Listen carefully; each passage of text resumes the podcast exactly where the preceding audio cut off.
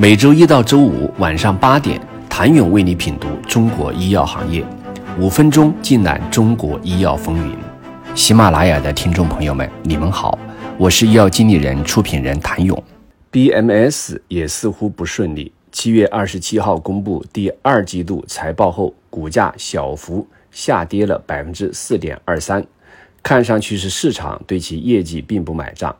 从数据来看，BMS 上半年营收二百二十五点六三亿美元，较上年同期下滑了约十亿美元。二零二二年专利到期的莱纳度胺是其中下滑最严重的产品，从二零二二年同期的五十二点九八亿美元下滑到今年上半年的三十二点一八亿美元。然而，BMS 并没有一款两位数增长的超级重磅炸弹潜力股。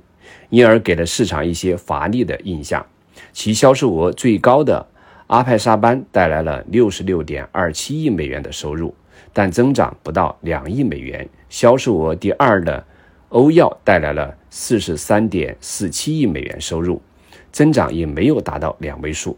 不过好在 BMS 的两款 CRT 产品显示出喜人的增长，其中一款上半年销售额。二点七九亿美元，与上年同期比差点翻倍。另一款上半年收入一点七亿美元，是去年同期的两倍。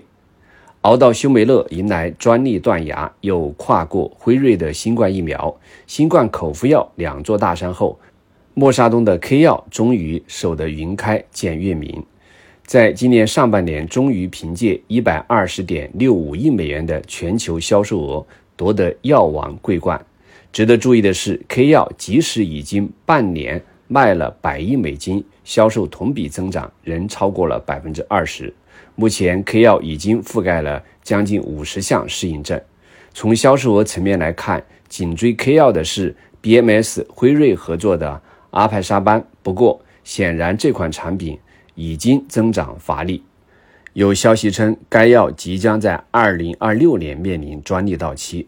阿派沙班作为一款抗凝血剂，其拓展的市场空间也不及在实体瘤领域疗效极佳的 PD-1 单抗那样广阔。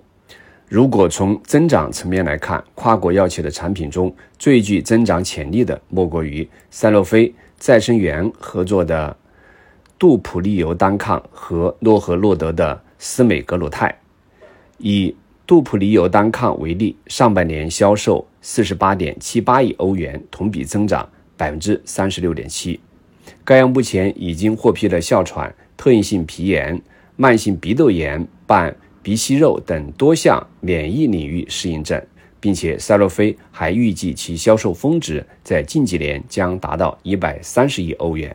值得注意的是，对于赛诺菲而言，其在免疫领域的布局也似乎透露着。大干一番事业的信号。除了杜普利尤单抗外，赛诺菲还布局了十余项重磅管线。此外，艾伯维的 IL 二三抑制剂也是具有挑战药王宝座能力的自免药物。一方面在于 IL 二三这一靶点在自免领域可拓展空间极大；另一方面，艾伯维对该款药物的开发充满期待，颇有想要将其打造成下一个。休美乐的野心。此外，强生的达雷妥尤单抗也是药王的潜力股之一，其在上半年取得了四十六点九五亿美元的销售额，增长也超过百分之二十。谢谢您的收听。想了解更多最新鲜的行业资讯、市场动态、政策分析，请扫描二维码或添加医药经理人微信公众号“医药经理人”——医药行业的新闻与资源中心。我是谭勇，明天见。